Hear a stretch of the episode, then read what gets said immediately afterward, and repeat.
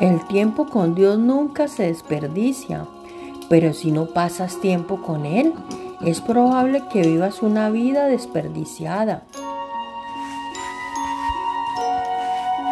Si haces lo poco que puedes hacer, Dios hará todo lo que tú no puedes hacer. Puede que tengamos un problema para el cual no tenemos una respuesta, pero la verdad es que Dios sabe la respuesta.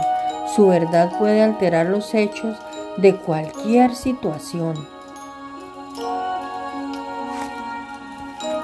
Pensar en lo que es correcto significa reflexionar sobre las cosas que son justas y ser imparcial, ecuánime y sin perjuicios. Dios es justo, Él siempre hace lo correcto y es imparcial.